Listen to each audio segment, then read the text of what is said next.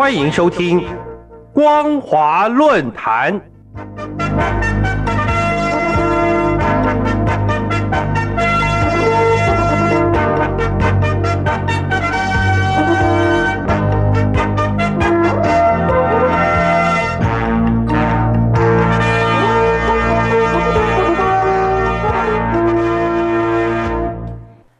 各位听众朋友，大家好，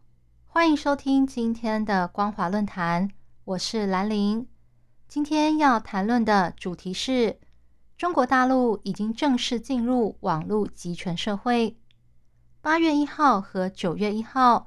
中共网信办公布的《互联网用户账号信息管理规定》和《数据出境安全评估办法》将开始生效。对于这项讯息，各界一致认为，由于内外情势日益不稳，中共决定大幅增强对网络的掌控，使大陆进入了一个网络集权的社会。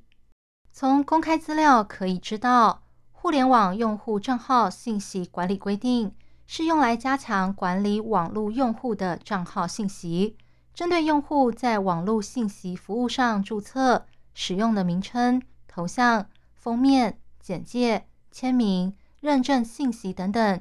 这些可以用来标示用户的账号资料，都提出一系列规定。其中特别要求，个人用户注册使用的账号，凡是含有职业的部分，必须与个人真正的职业一致；若是机构用户注册使用的账号，必须与真正的机构名称一致。至于网络资料的提供者，也就是互联网信息发布和应用的平台，必须对用户和机构的真实身份进行认证，并在网络上显示他们的所在地点。至于数据出境安全评估办法，主要是打着保护数据跨境流动时的个人信息，并维护国家安全的旗帜，限制数据的跨境自由流动。所以，这项办法要求网络平台。向境外提供数据时，必须先由所在地的网信部门向国家网信部门提出数据出境安全评估。上面这两项规定显然是用来进一步加强对网络的监控。这种做法其实不令人意外。长期以来，中共一直对网络的监控毫不放松，没有最严，只有更严。例如，二零一七年。中共就曾经推出网络安全法，要求网络实名制，用户如果不提供真实身份信息，网络平台就不能提供相关服务。此外，还规定关键信息基础设施的营运者，在中国境内收集和产生的个人资料及重要数据，应该存在中国境内。到了二零二一年，中共又推出数据安全法，明确规定境内。境外处理数据时应该背负的法律责任。如今，中共在推出更严格的措施，要求各平台对所有的用户进行实名认证，并对数据出境进行安全管控。这很可能跟滴滴出行触碰到了中共的敏感神经有关。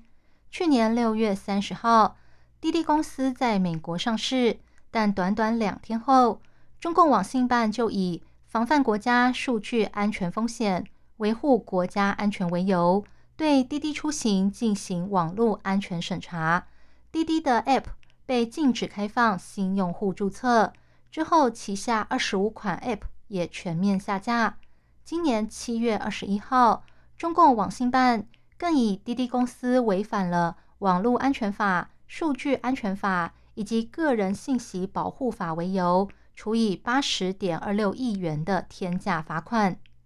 当时，中共还指控滴滴公司故意逃避监管、违法违规营运，给国家关键信息基础设施和数据带来严重的安全隐患。但这项指控的真实性却令人质疑，因为中国大陆的科技巨头收集民众个资，帮中共监控民众。或者用来营销是非常普遍的做法，滴滴又怎么可能例外？但现在滴滴却因为侵犯隐私而挨罚，这不是很奇怪吗？再来，如果滴滴真的故意逃避政府监管，给信息设施和数据带来严重的安全隐患，那就应该禁止它继续营运，怎么可能罚款了事？这说明滴滴事件背后还另有隐情，只是尚未公开罢了。但中共却借着这个事件，加强对跨境数据的审查。从这起事件可以看出，中共目前加强网络监管。应该还是跟习近平面临二十大的连任压力有关，因为习近平为了确保三连任，必须营造出四海归心的盛世景象，所以他必须压制对他不利的言论。另一方面，考虑到大陆众多用户的个人信息可能会透露出社会的真实情况，如果被大数据分析，可能会拆穿四海归心的盛世景象是假的。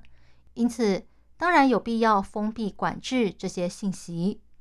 各位听众朋友，中共新推出的网络管制措施，用一句话来形容，就是让大陆进入了一个网络集权的社会。所谓集权，就是人民生活中的一切都在执政者的掌握中。到了网络时代，中共已经把这种集权社会的控制方式全面搬到网络上来了。对照习近平曾经说过的中国梦，不知道这种网络集权也算是中国梦的一部分吗？以上是今天的光华论坛，今天探讨的主题是中国大陆已经正式进入网络集权社会。我是兰陵，感谢您的收听，我们下次再会。